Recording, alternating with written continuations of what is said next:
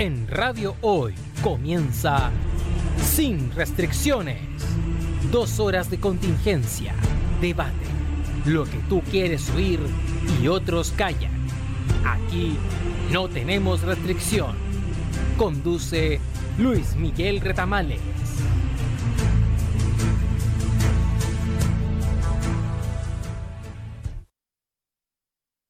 Muy buenas tardes, estimadas auditoras y estimados auditores.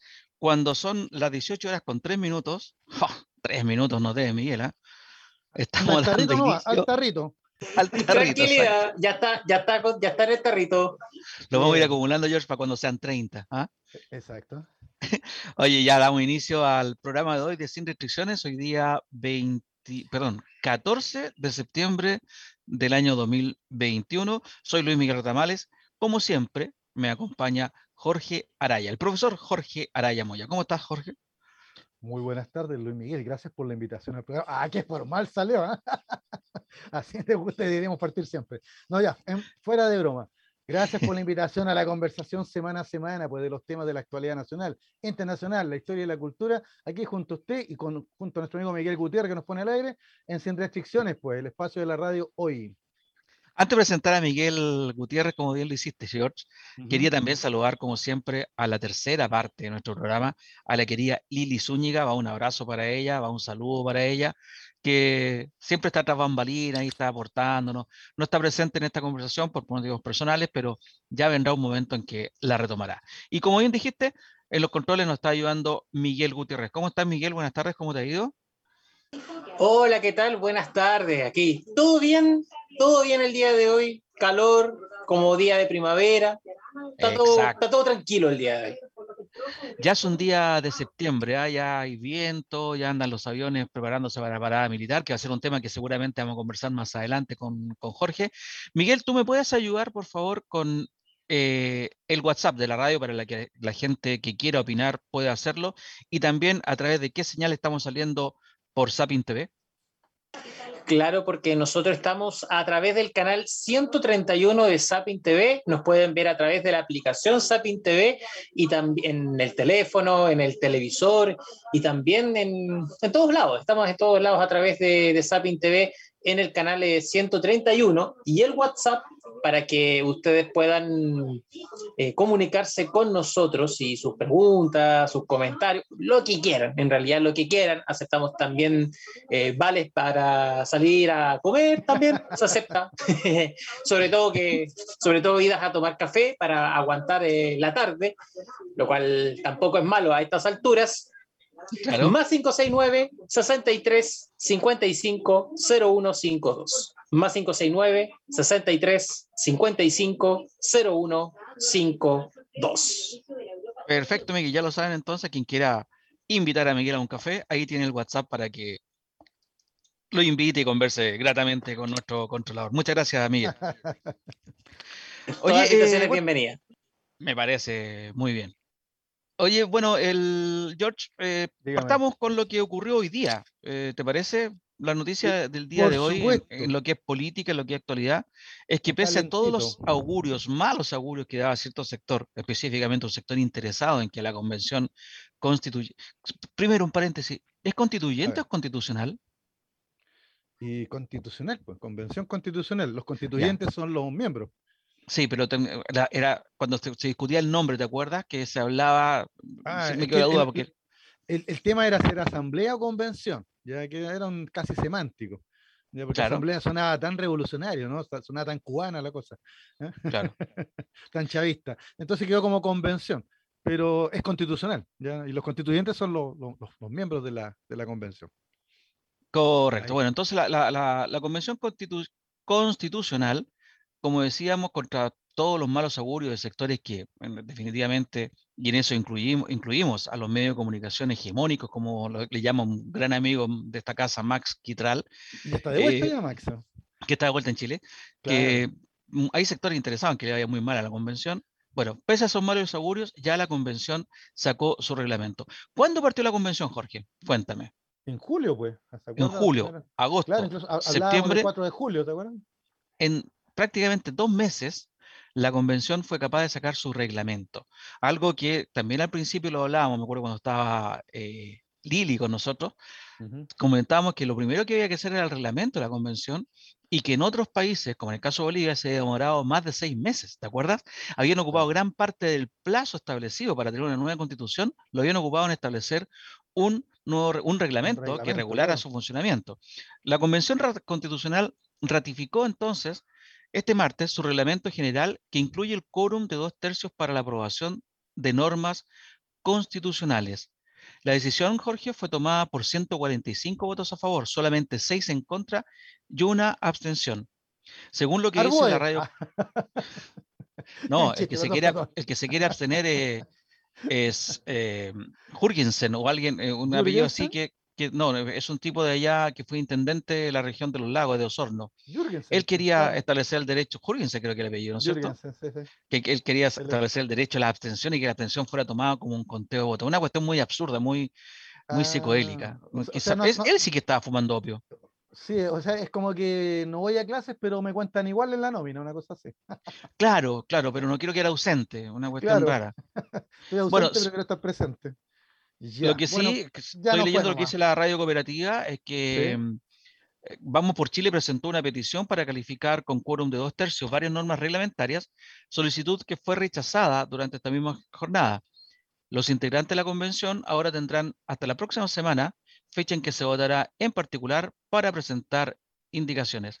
Esto significa que eh, ya tiene el reglamento aprobado en general, como bien dice ahí, van a tener que ir en particular a ver punto por punto para ser aprobado, pero va a ser necesario la aprobación por eh, los dos tercios. Una medida que ha sido, a mi juicio, eh, inútilmente y tampoco con ningún sentido, criticada por algún sector más, eh, más pequeño de la, de, la, de la convención, de los mismos constituyentes, y que ya fue, ha, visto, ha sido refrendada por la, inmensa mayoría de los quienes componen esta asamblea. Y posterior a eso, Jorge, entonces, una vez que se aprueba, porque esto se puede demorar de aquí a un, eh, la aprobación en particular, de aquí a fin de mes, quizás hasta octubre, recién ahí empezamos a discutir lo que es la redacción propiamente tal de la constitución que se tiene que proponer en un año más para que los chilenos vayamos a decidir si la aceptamos o no la aceptamos. Esa es la noticia política del día, Jorge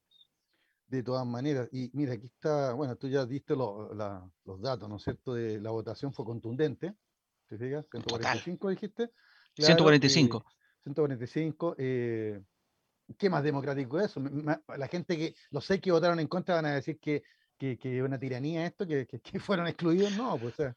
Oye, vamos a buscar, ¿ah? mientras tú hablas, yo voy a buscar quiénes votaron en contra. Si votaron, claro, y yo, yo, yo, tiré la broma del de Felipe Arboe, porque como es que casi todas las votaciones que aquí ha participado se ha abstenido. Entonces, bueno, tú sacaste que en realidad fue Jürgensen, ¿te fijas? No, digo yo, porque es Jürgensen el que estaba pidiendo que fuera eso, ah, no, tengo ah, idea. ¿tú piensas que fue él? Ah, ya, bueno. Sí, sí, no, no especulo. Claro, claro, uno siempre que me dice, bueno, para tener el, dato, ¿no es cierto?, de quiénes fueron, eh, no es para condenarlo ni hacerle funa ni nada, simplemente para que usted sepa quién aprobó esto y quién, no lo aprobó nomás, ¿te fijas? Ya porque eso te da, te da eh, más, información. Hoy estaba leyendo acá en la tercera, dice mm, rechazar todas las solicitudes de votación de artículos bajo el quórum de los dos tercios. El Pleno estableció que toda la propuesta de reglamento sea votada por mayoría simple. ¿ya? O sea, eso necesita la mitad nomás, ¿te fijas? De, de, los, constituyentes. ¿ya? Mm, Sí, aquí, aquí ya está el, el, el, detalle más específico. Ya, ahora, eh, em, una cosita que está viendo acá. Eh, se pueden presentar indicaciones, ¿ya? De aquí al, o sea, miércoles y jueves, ¿no? Porque el viernes es feriado. Así que miércoles y jueves se, se, se, pueden presentar indicaciones y la próxima semana ya empezaría entonces la votación en particular. Ah, mira, voy a, te voy a decir lo que dice el mostrador que va, en el mismo sentido lo que dices tú. En una decisión clave, el Pleno de la Convención Constitucional definió que todas las normas del reglamento general se definirá por mayoría simple. 78 convencionales y no por dos tercios, como pedía la derecha, incluyendo el artículo 94 que establece dicho quórum para la aprobación de las normas constitucionales una vez que el órgano constituyente entre al fondo de la discusión de la Carta Magna. Ya, ahí está, queda claro entonces. Las normas de la constitución futura que será propuesta a través de un plebiscito van a tener que ser aprobadas por los constituyentes por la, por la mínima de dos tercios. Pero el reglamento en sí mismo va a tener que ser aprobado por mayoría simple. Eso, usted lo explicó, pero de manera magistral, porque hasta yo me estaba enredando. Sí, enredado, ¿no? Sí, es, que, la gente dice, bueno, ¿cómo es la cuestión? Y los dos tercios que dijeron que sí, que no. Bueno, ahora está claro. O sea, lo que tiene que ver con el reglamento, mayoría simple, ¿ya? La mitad, chao. Se acabó. Claro, y aquí aclara el pero, pero leyendo... empieza la discusión ya de, fondo, eso va a ser con los dos tercios, que hasta el minuto no ha incomodado a nadie. O sea, hay grupos que se han, han, ido, han criticado los dos tercios, pero en la práctica aquí no hay ninguno que pueda imponerse. Claro, Aquí en el mostrador dice que la derecha fue el único sector de la Convención Constitucional en presentar indicaciones y pidió que 30 normas de reglamento sean definidas por dicho quórum. 30 normas, normas, o sea, casi la mitad. Una cifra que el abogado constitucionalista Fernando Atria consideró exagerada. Fueron quedando en el camino las indicaciones de la derecha que pedían votación de dos tercios en materias como clausura del debate, aplazamiento de una votación, abstenciones, los efectos de un empate en una votación, votos válidos, entre otros, donde solo se pronunciaron a favor los convencionales de la bancada, bancada de Chile Vamos, con ligeras variaciones. Pero todas las miradas, estoy leyendo el mostrador, insisto, estaban puestas en el artículo 94, que dice, respecto a la aprobación de las normas constitucionales, el cual regula la votación de normas constitucionales en el Pleno y que establece la votación por dos tercios cuando se entre a la discusión de los contenidos de la Carta Magna. La indicación de la derecha fue rechazada por 29 votos a favor, 115 en contra y 7 abstenciones en el hemiciclo. Y las abstenciones fueron lo que le gusta a usted. Cristian Monk, abstenciones, estoy hablando de la, del, artículo 94. ¿ah? Exacto.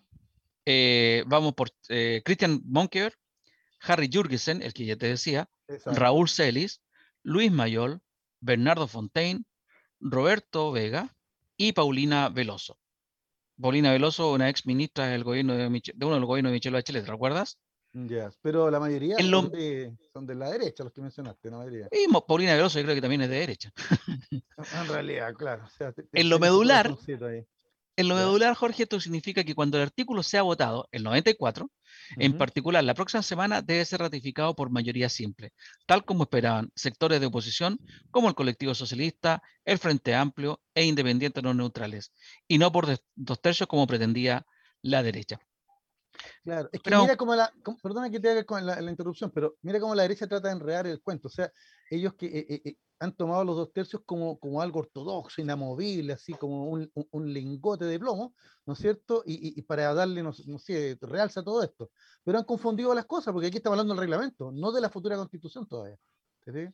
Exactamente. Claro, y, y demos la agilidad del cuento. O sea, no sé, pues, mayoría siempre listo, se aprobó y, y continuamos. ¿Por qué? Porque a otra discusión en la que nos interesa. Pues, ¿ya? Pero para llegar a esa discusión tenemos que tener las reglas claritas. Exactamente. Es, muy bien que lo, que está señalando Jorge, porque yo creo que esto va de la mano en que eh, en lo que ha hecho la derecha, y por eso hablaba de los sectores que, que, que, han tratado de parar o desestabilizar o desacreditar a esta convención, en ponerle piedra en el camino, en, trabas, en, trabarla, en discusiones bizantinas, en que la cuestión se dilate. O sea, ya se le, se le acabó el discurso, por ejemplo, en que ha pasado tanto tiempo y no se ha hecho nada. Aquí hubo un trabajo. En casi dos meses, un poquito más de dos meses, esta gente se juntó y armó un reglamento. Dígame que no están haciendo nada. Están trabajando arduamente. Y han trabajado largamente. Y ojo, muchos van a decir, bueno, si para eso están, perfecto, para eso están. Pero no vengan entonces a decir que no están haciendo nada. O sea, lo que me refiero, justamente estoy diciendo a la gente que, que, acusaba. La derecha decía que no estaban haciendo nada. La derecha trató de sacarle en cara los presupuestos, los tremendo presupuesto, entre comillas, que estaban gastando. Después se desestimó porque eran asignaciones que tenían.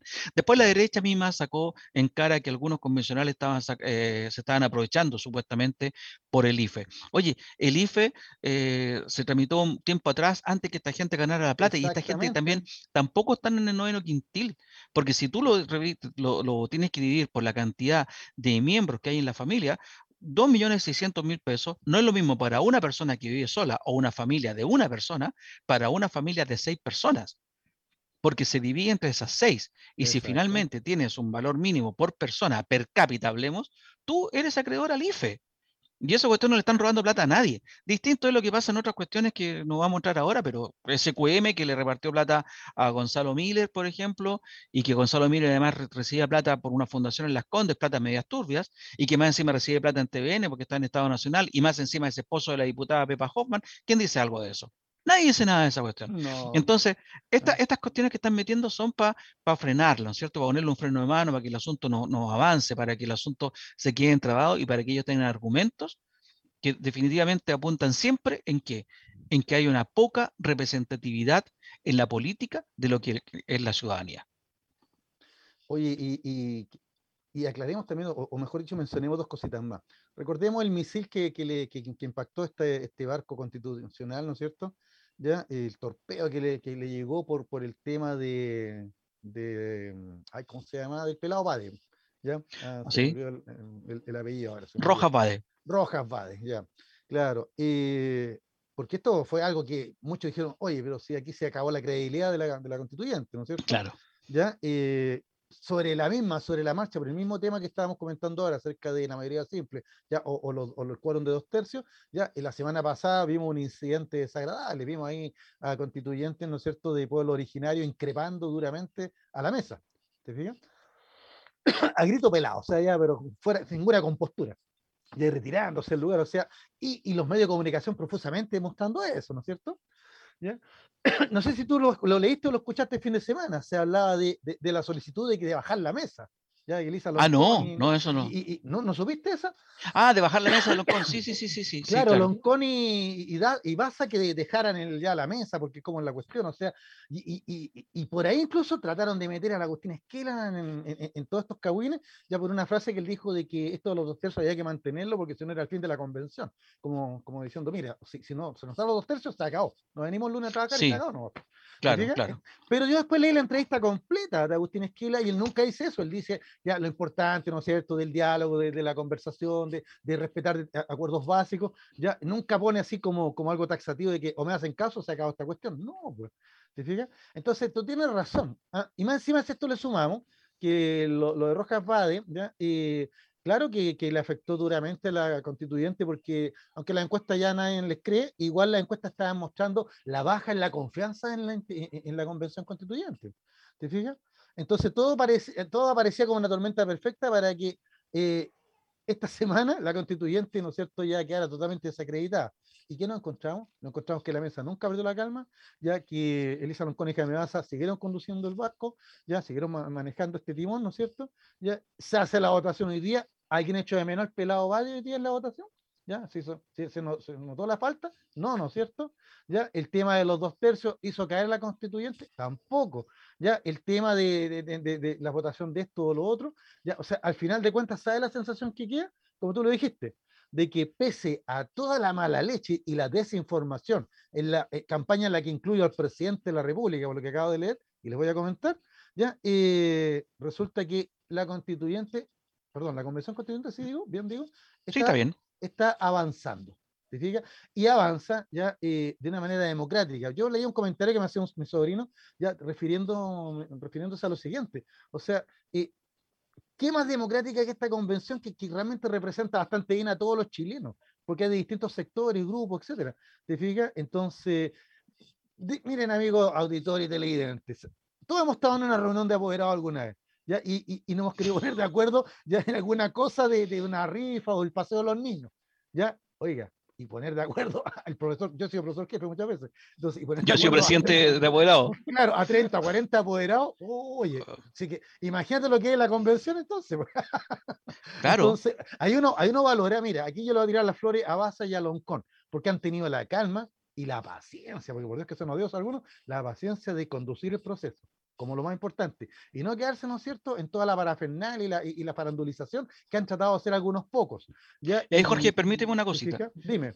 En eso que tú estás haciendo la, la, la, la, separación, me parece súper atingente decir lo siguiente. A ver. Las presiones sobre la mesa directiva eh, vienen de todos los sectores. Aquí no solamente vienen de la derecha, sino que también los que están más a la izquierda tuya, en este sentido. Por ejemplo, eh, cuando vino este asunto del tema de los dos tercios, esa discusión que hubo, quienes saltaron, pero, muy violentamente en contra de la, mesa directiva fueron los sectores eh, de los pueblos autóctonos. Como y, algún, y algunos de ellos, Jorge, incluso están pidiendo la salida de Loncón. Fíjate tú. Entonces, ocurre que tiene fuego amigo y fuego, fuego enemigo y fuego amigo también, porque de repente tú no eres, no, no avanzas a los ritmos que tu propio sector quisiera hacerlo. Recordemos lo difícil que es lograr acuerdos. Cuando tú estás en una mesa dirigiendo, en este caso la constituyente, en cierto sentido te tienes que poner hasta ciertamente neutral, Jorge, porque estás dirigiendo a, moros y cristianos, estás representando moros y cristianos. Entonces tienes que tener la muñeca política que se dice para poder interpretar y poder negociar para llegar a acuerdos. La política es el arte de gobernar, ¿no es cierto? En el fondo es el arte de llegar a acuerdos. Claro, básicamente eso, como usted lo dijo, todo un arte.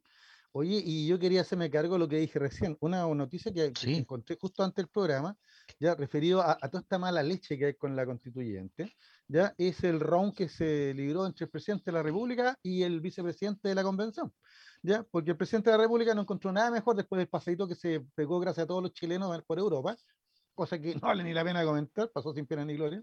Ya, yo esperaba que se quedara por allá, no sé, detenido en algún país, pero de clínica no, no, no, no, no pasó ninguna clínica, parece.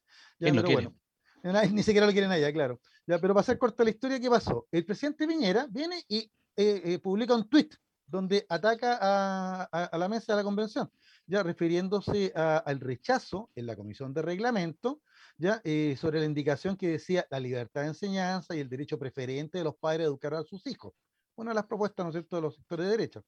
¿ya? y el presidente en su tuit ya señala que los convencionales están, comillas, debilitando gravemente a la familia. ¿Entendido? Claro, y después eh, acusa, mira, sigue, porque no se quedó ahí, acusa a que los convencionales, eh, a los convencionales de no reconocer el derecho de los padres a educar a sus hijos. Agrega, los padres tienen el deber y derecho preferente de formar y educar a sus hijos. El Estado debe colaborar en esta misión, pero nunca pretender reemplazarlo. Y, y, sigue, o sea, mira, es más o menos largo el hilo, ¿ya? pero resulta que un par de horas después, ya Jaime Baza le contesta, pues, el vicepresidente de la mesa, ya, y le dice eh, al presidente que no desinforme a la gente, ya, se está adelantando a hablar de temas que todavía no son discutidos. Señor presidente, cito a Baza aquí, por favor, no desinforme a la ciudadanía. Los constituyentes no han iniciado las discusiones de fondo sobre los contenidos constitucionales.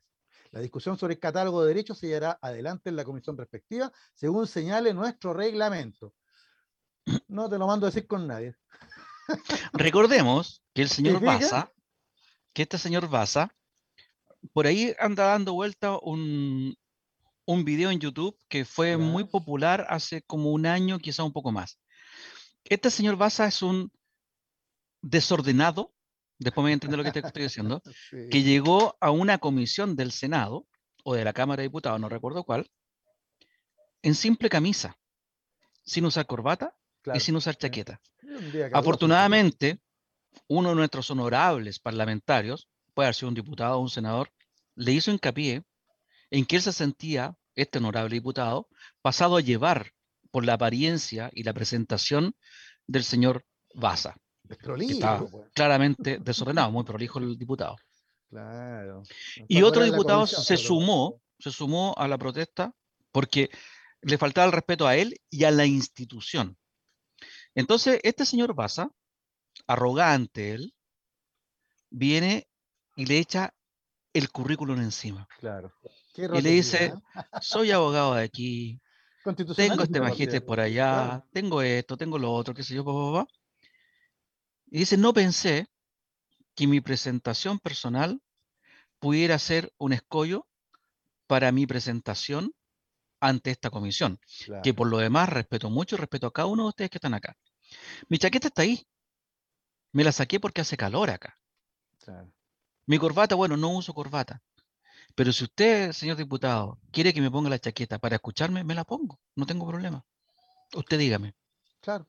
Mira, dos cositas nomás. Aquí sigo leyendo, está Elisa Loncón comentando lo mismo, de que el presidente ya no entiende que se está trabajando normativa y no contenido. Y tan inteligente que se supone que es, pero bueno. Ya la cosa es la siguiente. Em, dos, una perlita para terminar este comentario. Eh, ¿Supiste la anécdota después de la votación? ¿Ya? Se cantó el himno nacional, como corresponde. ¿Supiste eso? Ya. Ah, no, no, cuéntalo. Los, constituyentes de derecha, terminada la votación, ya eh, pidieron, ¿no es cierto? Hicieron, pidieron, hicieron la moción de que para terminar la sesión se cantara el himno nacional. ¿Ya? Y como que cantando el himno eh, hacemos mejor al país, somos más patriotas, somos mejores chilenos, somos bien nacidos, como puso otra persona por ahí, pero no vamos a en ese detalle. ¿Te fijas? Somos bien nacidos. Ah, mira, a mí me da, un poquito de, de, de, pudor estas cosas, porque lo, lo solemne, lo importante, lo, lo, primordial, se deja de lado ya por, por, ceremonias que ya, o por símbolos que ya a la larga ya, no, ya van perdiendo significación y entonces carecen de sentido yo creo que ni siquiera merece un minuto de, conversar esas cuestiones. Para mí tienen, más o menos importancia. Está odiando. Jorge, vámonos a la primera pausa.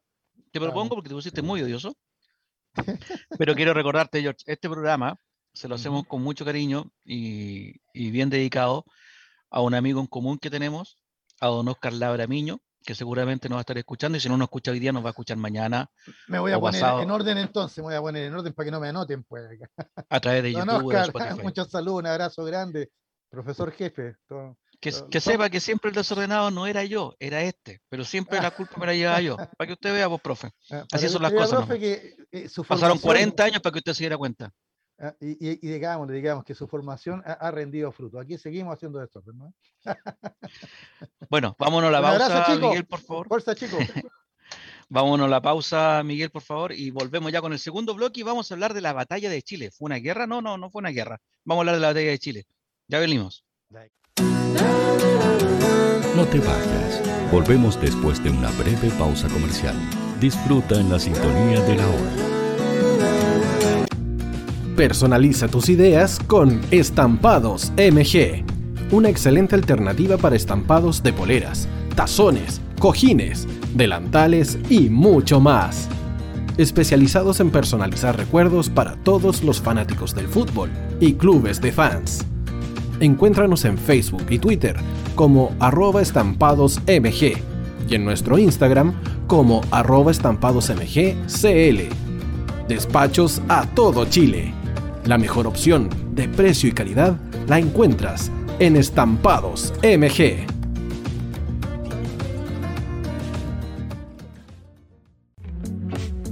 Estudio Jurídico Global Use. Abogados especialistas en derecho de familia, civil y laboral.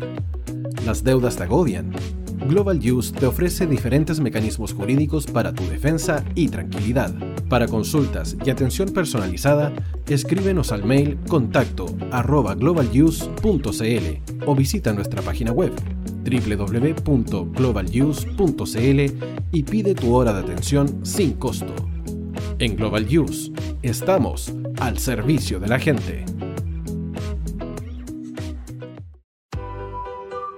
Cuivo.cl es un sitio de comercio seguro y libre para todos los que quieran comprar y vender cualquier cosa de una manera segura, fácil y gratuita. En Cuivo.cl puedes encontrar autos, casas, ofertas de trabajo y mucho más. Nuestro servicio está dirigido a toda la población, pero nuestra oferta también incluye a las empresas locales que quieran publicar sus productos y servicios a la gente. Cuivo.cl, donde buscar y ofrecer es más fácil. Vota en las diferentes categorías de nuestro ranking. Tú eliges los temazos de la semana en la hoy. Música, deportes, cultura, noticias e información. Todo esto lo puedes encontrar en La Hoy ¿Tu empleador no cumple con sus obligaciones? ¿Sufres de acoso laboral? ¿Quieres autodespedirte? Con Defensa Trabajador de Global Use puedes defenderte. Di no a los malos empleadores. Pide tu hora de atención al mail contacto arroba globaluse.cl o visita www.globaluse.cl. Con Defensa Trabajador de Global Use nos pagas cuando ganemos tu caso. Tú, que nos escuchas todos los días, ¿sabes por qué somos la radio oficial de la fanaticada mundial? Si no lo sabes, Sube el volumen. Hola tío, aquí Andrew de Argentina. Hola tío, hoy soy Deb. Saludos desde España. Radio Hoy es mi radio. Hola, mi nombre es Eric y los estoy escuchando desde La Habana, Cuba. Hola tío, hoy es un placer estar escuchando a Najo. Os mando un saludo desde Brasil, o como decimos por aquí, un abrazo muy fuerte. Chao. Hola tío, soy Ángela y soy de Puerto Rico. Hola tío, aquí una peruana desde Italia, en sintonía de la radio de la fanaticada mundial con Radio Hoy y el tío Hoy, por supuesto. Hola tío, Hoy soy Alexa de México, tengo 8 años. Hola tío, ¿cómo estás? Te saluda Mónica Osuna desde Paraguay. Hello tío Hoy, we're streaming from the United States and we thank you for doing this special stream. La radio Hoy, soy Laxane y los escucho desde Nicaragua. Hola tío, soy Majo de Bolivia. Hola Radio Hoy Chile, muchos saludos desde Honduras. Hola tío, te saluda Eric desde Ecuador. Hola, soy Mabel de Buenos Aires. Radio Hoy te escucha. Hola, buenas tardes. Saludos desde Venezuela. Hola Radio Hoy, les saluda Germayori Mancía desde Guatemala. Hola amigos de Radio Hoy. Tío Hoy, tío Hoy, tío Hoy. Para Chile, América y el mundo, Radio Hoy. La radio oficial de la fanaticada mundial. El área deportiva de la Hoy está todos los fines de semana reporteando, transmitiendo y llevándote la emoción del fútbol. Hoy Deportes, con el fútbol nacional e internacional, campeonato chileno, primera B y fútbol femenino. Sintonízanos sábados y domingos por www.hoydeportes.cl y todas nuestras redes sociales, porque somos la, la pasión que, que desborda sus sentidos.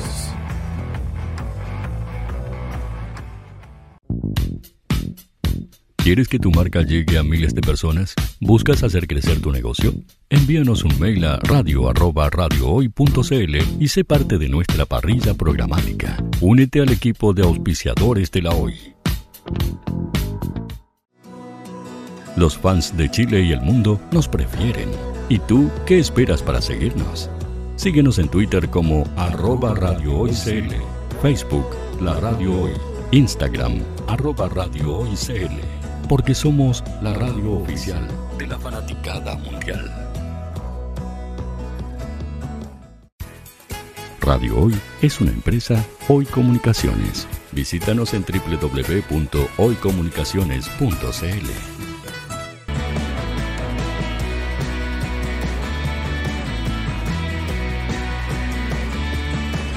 Para Chile, América y el mundo, Radio Hoy, la radio oficial de la fanaticada mundial.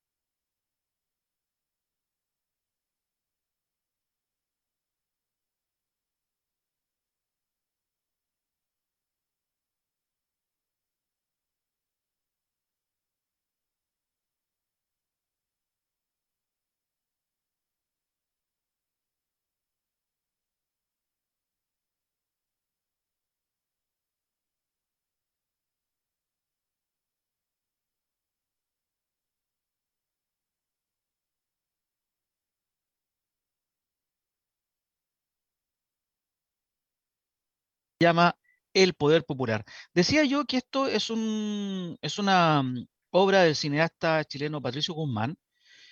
En los créditos aparece que ha sido producida por el Instituto de Cultura Cinematográfica o algo así, se llama de Cuba, y fue porque, eh, bueno, lo, las grabaciones que se hicieron, que son originales, son de la época, uh -huh. los discos estos fueron rescatados y fueron trasladados a una embajada europea Esta embajada los llevó a París, donde se reencontraron con el, con el propietario, con el cineasta Patricio Guzmán, y recibió la oferta de este instituto, de este ente cubano, para hacer la, la realización final.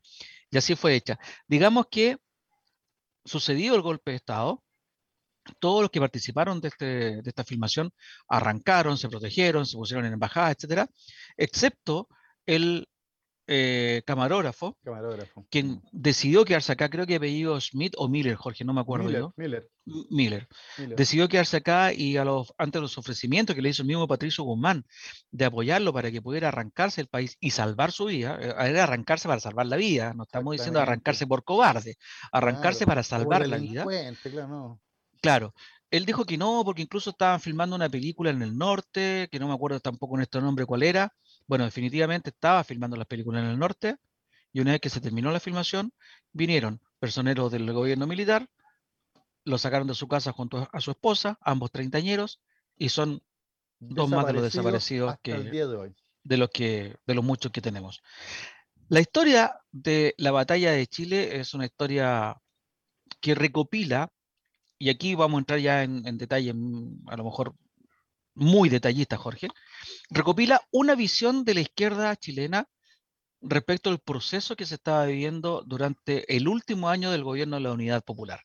Y parte con las elecciones del año 72, las elecciones parlamentarias, donde la, la alianza opositora, que la cumplía la derecha y el centro, es decir, el Partido Nacional y el Partido Demócrata Cristiano, por nombrar los más fuertes en aquella época, claro. esperaban tener una mayoría suficientemente amplia, hablaban de alrededor del 60%, para poder ejercer una acusación constitucional contra el presidente Salvador Allende y poder destituirlo eh, constitucionalmente de la primera magistratura. Para la sorpresa de muchos de ellos, la votación no fue lo esperado por ellos, muy por el contrario, la unidad popular aumentó la votación, la aumentó a un 43%, por lo tanto, aunque no es una mayoría simple, se transformó en un bloque tan grande que era imposible que el bloque en conjunto de la oposición lograra llevar a la acusación constitucional que hablábamos del presidente Salvador Allende. Parte de ahí esta narración y abarca todo el proceso que hubo hasta el golpe militar y posterior eh, al golpe militar. Son historias de la calle, se entrevistó a gente de la calle, gente de todo el espectro político, hay imágenes nunca vistas de las manifestaciones políticas que se hacían en aquella época, las manifestaciones en la calle que se hacían tanto de sectores favorables a la Unión Popular como de sectores opositores a la Unión Popular.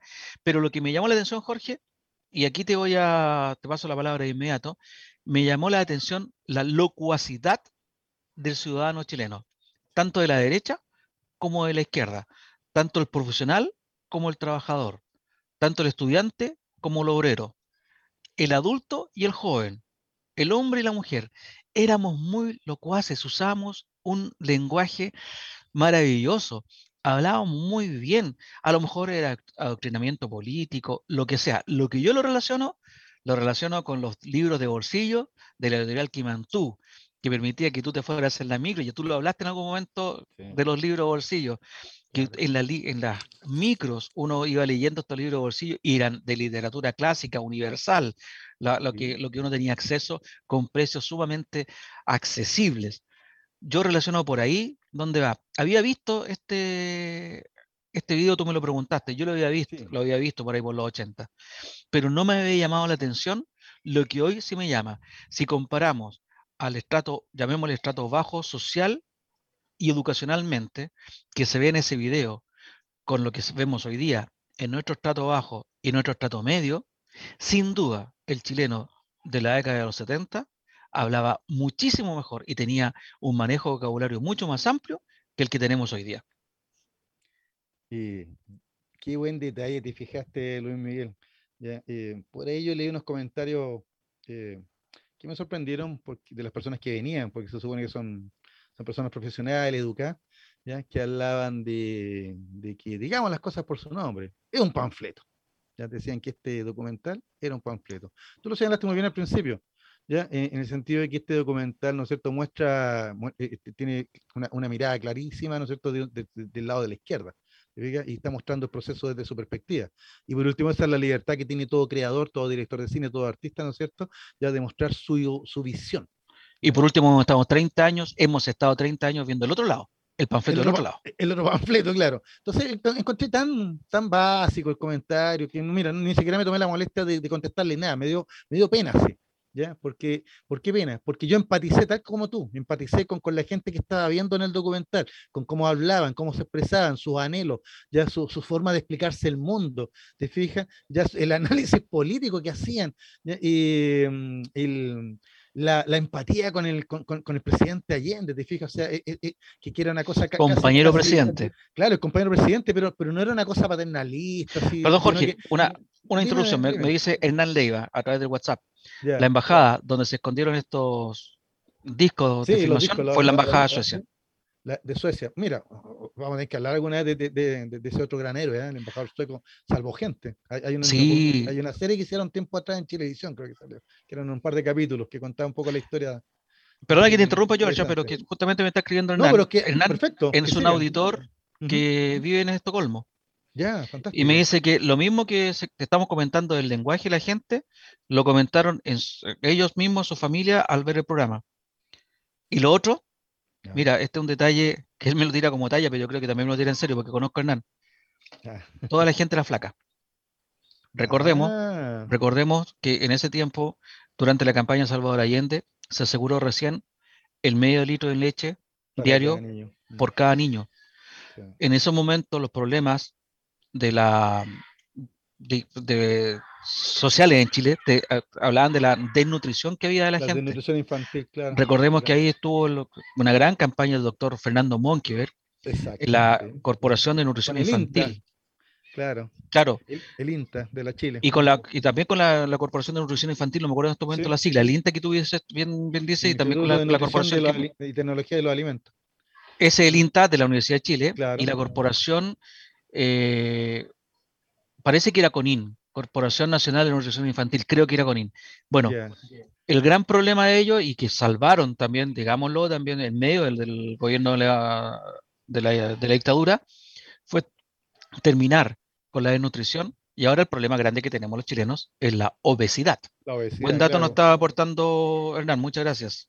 Sí, y, mire, siguiendo la, la, línea de lo que, de lo que comentaba Hernán y lo que tú también señalaste, eh, eh, la, lo emocionante y lo, y, lo, que uno empatizó inmediatamente en este documental, ya, bueno, han pasado más gente, van a ser, en, un par de años más van a ser 50 años ya desde estos eventos.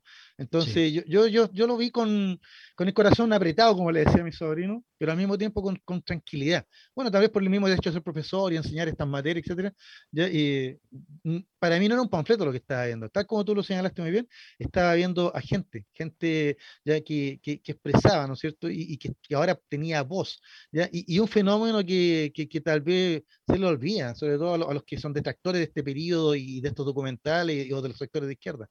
Se lo olvida que efectivamente en esos años, eh, eh, en la década de los 60, ya se, se, generó un, un, poblador eh, empoderado, ya tú dices, mira que bien hablaban, pero se veían pobres, se veían pobremente vestidos, se veían delgados, se veían desnutridos, se veían chicos. ¿Se Se veían, o sea, e, e, eran evidentes las desigualdades.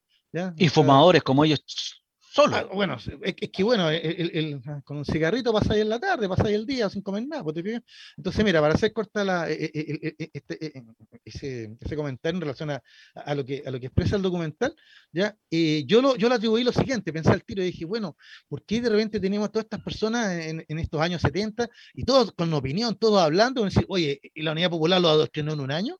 O sea, desde que ganó Allende hasta que se hizo el documental fueron todos adoctrinados, por eso hablaban así. No, no nos olvidemos que yo, yo por la edad es calculada, más o menos la, la edad que tenían nuestros padres en ese tiempo, 30 y algo, 40 y algo, ¿no es cierto? ¿Te fijaste? Yo me acordaba de mis primos que había de lado y lado, ¿eh? habían del MIR y habían de la Libertad, pero, y, las discusiones que se armaban en familia, todo lo más entretenido, ¿qué crees que te diga? Yo como cabro chico miraba eso, ¿no? Ahí lo observaba. Entonces me trajo muchos recuerdos, pero ya como profesor podría decir, bueno, ¿de dónde viene esto? Viene de los, de los programas de los gobiernos anteriores. Pues, o sea, aquí partió en Chile con don Pedro Aguirre Cerda, ¿no es cierto? En 1938.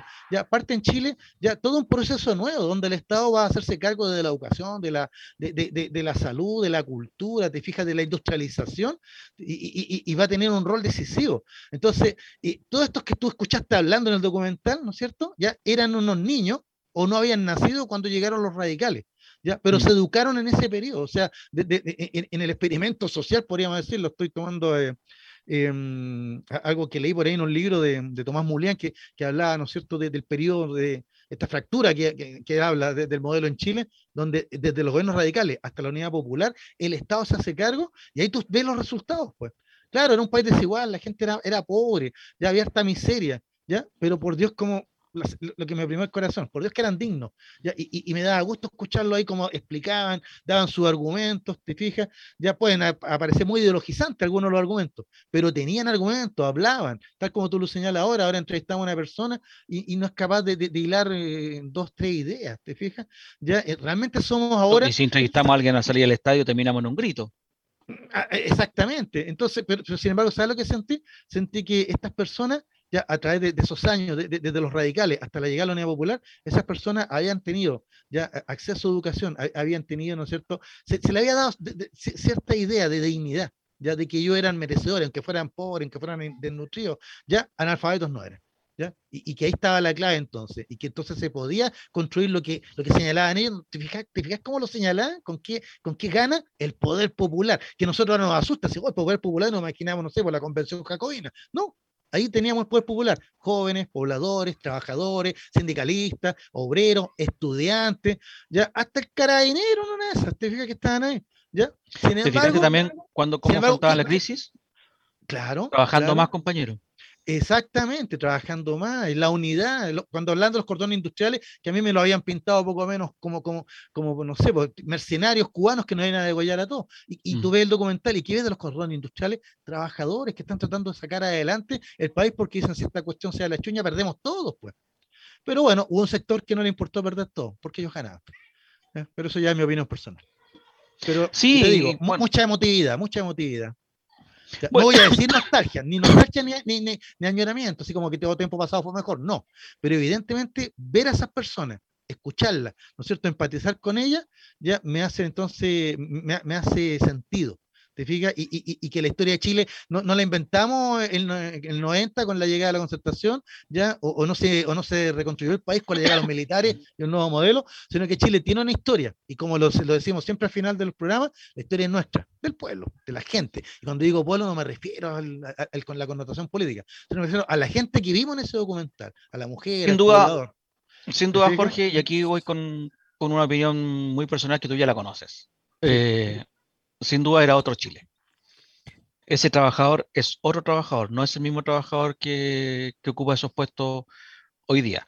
Tienen otra ideología, tienen otro compromiso, tienen otra ideología, digo, tienen otro compromiso, tienen otra cosmovisión completa.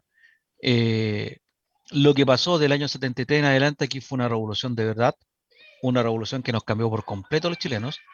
y aquí viene, viene también el tema de la nostalgia que tú bien dijiste, que muchas veces la nostalgia provoca que quienes tuvieron que salir al extranjero en esa época sigan pensando en que ese es el Chile con que se van a encontrar. A lo mejor no estoy hablando de la cuestión de desarrollo, por supuesto, tecnológico ni, ni, económico, pero sí pensarán que esa es la ciudadanía que se van a encontrar. Y es el craso error, porque ellos vuelven a, ese, vuelven a este Chile y se encuentran con un ciudadano totalmente distinto. Entonces, la nostalgia los mueve a cometer el error de volver a un Chile que ellos dejaron atrás y que pensaron se congeló en el tiempo. Y no es así. Este Chile cambió. Para bien o para mal es otra discusión. Pero este Chile cambió. Y ellos van a llegar acá, a lo mejor se van a encontrar con lo mismo que están en sus actuales lugares de exilio. Ya sea en Estados Unidos, sea en Canadá, sea en Europa, sea donde sea. Lo mismo que les molesta allá, se lo van a encontrar acá y van a decir, pucha, aquí me cambiaron. Y eso es lo que yo hablo del exilio eterno. El exilio es permanente, porque esta gente que tuvo que irse del país obligadamente, llega a esos países siempre pensando en volver. Forman familia ya, crean hijos, crean lazos, pero siempre están pensando en volver y volver, insisto, a este país que ellos dejaron y le meten esa idea muchas veces a sus hijos, que ya, ya no, ya, ya sus hijos ya son grandes, pero los que pudieron en su momento, le metieron la idea a esos hijos y se vinieron todos juntos para acá, los trajeron todos juntos para acá. ¿Y qué pasó con esos hijos? Fueron desarraigados, absolutamente, no son ni aquí ni son de allá. Y finalmente no pudieron hacer su vida aquí en Chile. y no la van a poder hacer. Y los que todavía están allá y añoran con volver, tienen que tener muy claro que este Chile cambió y no es el mismo. Y cambió, en mi opinión, humanamente hablando, para peor. Entonces, este, este, este exilio eterno es un, es un, un daño que hicieron estos tipos, yo creo que muy bien pensado, que es una, una, cuestión perpetua, es un estigma que dura para siempre y que la gente termina haciendo de ningún lugar. Eso es lo más doloroso de todo este cuento, en que no hay familia aquí, no hay familia allá, no hay un arraigo aquí, no hay un arraigo allá. Los que se fueron siguen siendo chilenos, pero sus hijos son estadounidenses, canadienses, franceses, suecos, de donde sea. ¿Y qué hacen con los hijos? ¿Se vienen para acá? ¿Qué vienen a añorar los hijos? ¿Qué van a encontrar los hijos? No, ¿Qué van a encontrar de Valparaíso? ¿Qué van a encontrar de Santiago? van a ver la cordillera, bueno, y la cordillera, ya ni siquiera vemos la cordillera. en cambio, la gente que se fue añora aquí añora hasta la vieja chica de la esquina, por negro. Y eso eh, lo hablamos con... La vida de barrio.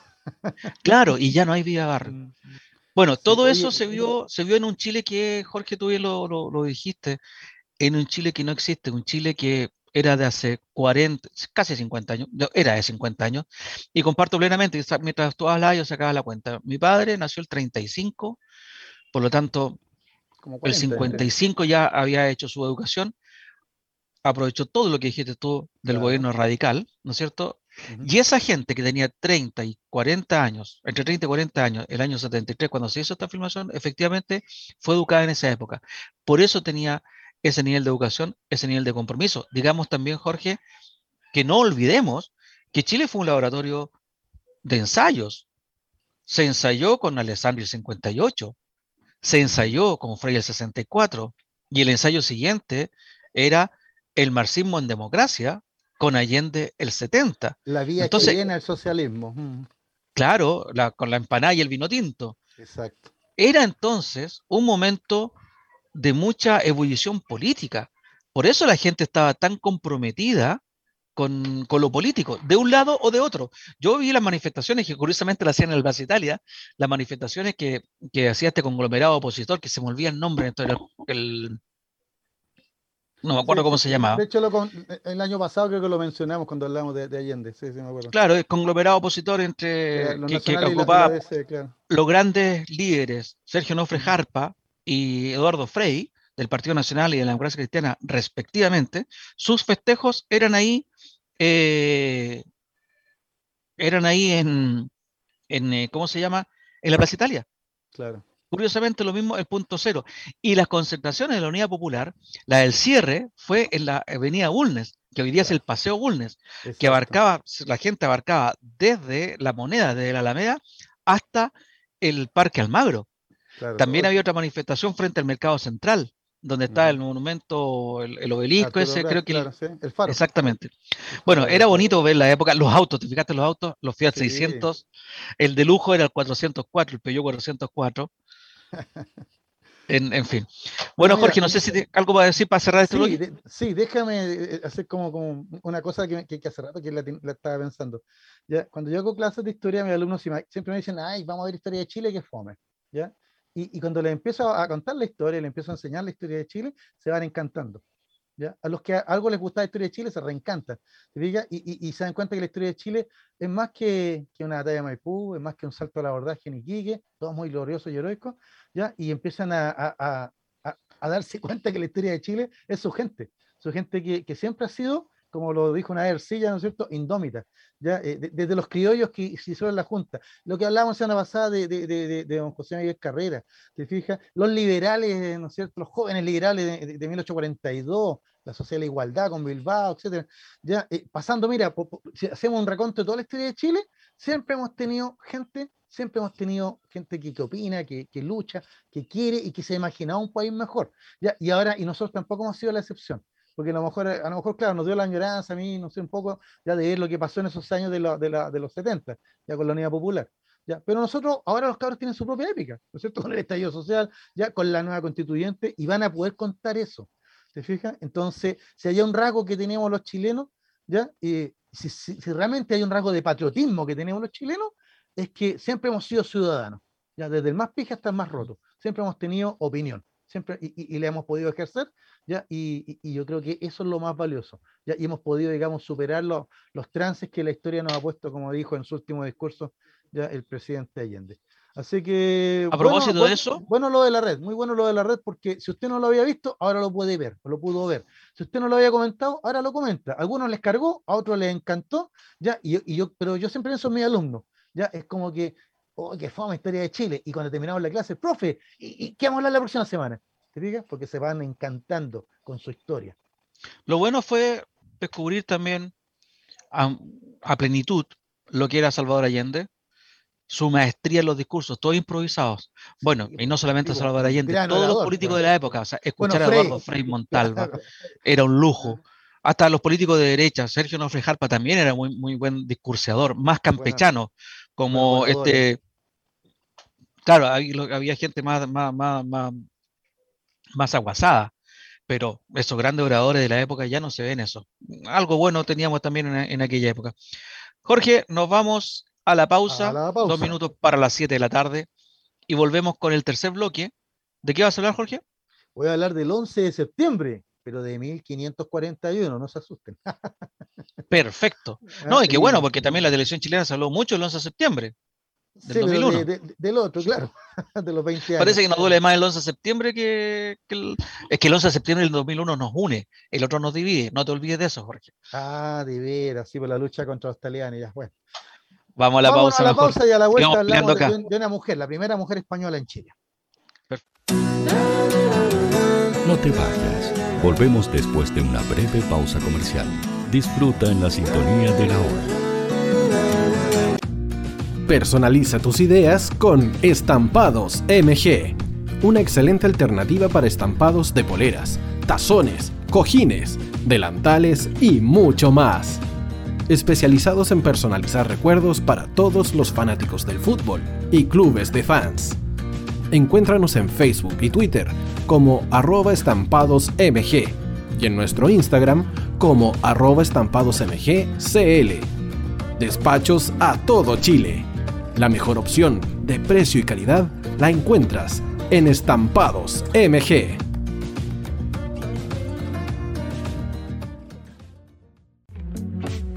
Estudio Jurídico Global Use. Abogados especialistas en derecho de familia, civil y laboral. Las deudas te agobian. Global Use te ofrece diferentes mecanismos jurídicos para tu defensa y tranquilidad. Para consultas y atención personalizada, escríbenos al mail contacto arroba globaluse.cl o visita nuestra página web www.globaluse.cl y pide tu hora de atención sin costo. En Global Use, estamos al servicio de la gente. Cuivo.cl es un sitio de comercio seguro y libre para todos los que quieran comprar y vender cualquier cosa de una manera segura, fácil y gratuita. En cuivo.cl puedes encontrar autos, casas, ofertas de trabajo y mucho más. Nuestro servicio está dirigido a toda la población, pero nuestra oferta también incluye a las empresas locales que quieran publicar sus productos y servicios a la gente. Cuivo.cl, donde buscar y ofrecer es más fácil. Vota en las diferentes categorías de nuestro ranking. Tú eliges los temazos de la semana en la hoy. Música deportes, cultura, noticias e información. Todo esto lo puedes encontrar en La Hoy. ¿Tu empleador no cumple con sus obligaciones? ¿Sufres de acoso laboral? ¿Quieres autodespedirte? Con Defensa Trabajador de Global Use puedes defenderte. Di no a los malos empleadores. Pide tu hora de atención al mail contacto arroba o visita www.globaluse.cl. Con Defensa Trabajador de Global Use, nos pagas cuando ganemos tu caso.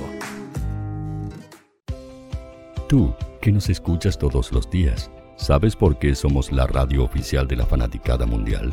Si no lo sabes, sube el volumen. Hola tío, aquí Andrew de Argentina. Hola tío, hoy soy Deb Saludos desde España. Radio Hoy es mi radio. Hola, mi nombre es Eric y los estoy escuchando desde La Habana, Cuba. Hola, tío Hoy es un placer estar escuchando a Najo. Os mando un saludo desde Brasil, o como decimos por aquí, un abrazo muy fuerte. Chao. Hola, tío. Soy Ángela y soy de Puerto Rico. Hola, tío Hoy. Aquí una peruana desde Italia, en sintonía de la radio de la fanaticada mundial con Radio Hoy y el tío Hoy, por supuesto. Hola tío, Hoy, soy Alexa de México, tengo 8 años. Hola tío, ¿cómo estás? Te saluda Mónica Osuna desde Paraguay. Hello tío Hoy, we're streaming from the United States and we thank you for doing this special stream. La radio Hoy, soy Laxane y los escucho desde Nicaragua. Hola tío, soy Majo de Bolivia. Hola Radio Hoy Chile, muchos saludos desde Honduras. Hola tío, te saluda Eric desde Ecuador.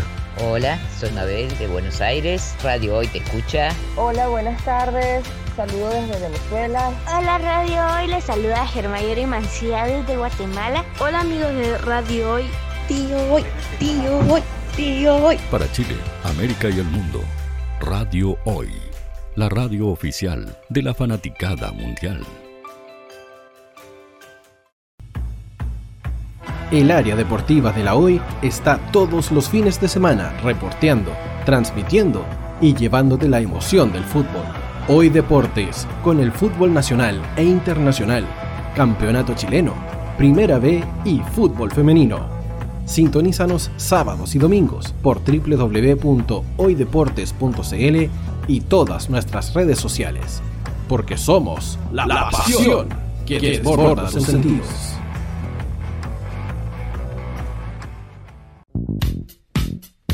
¿Quieres que tu marca llegue a miles de personas? ¿Buscas hacer crecer tu negocio? Envíanos un mail a radio@radiohoy.cl y sé parte de nuestra parrilla programática. Únete al equipo de auspiciadores de la Hoy. Los fans de Chile y el mundo nos prefieren. ¿Y tú qué esperas para seguirnos? Síguenos en Twitter como arroba Radio Facebook La Radio Hoy, Instagram arroba Radio porque somos la radio oficial de la fanaticada mundial. Radio Hoy es una empresa Hoy Comunicaciones. Visítanos en www.hoycomunicaciones.cl.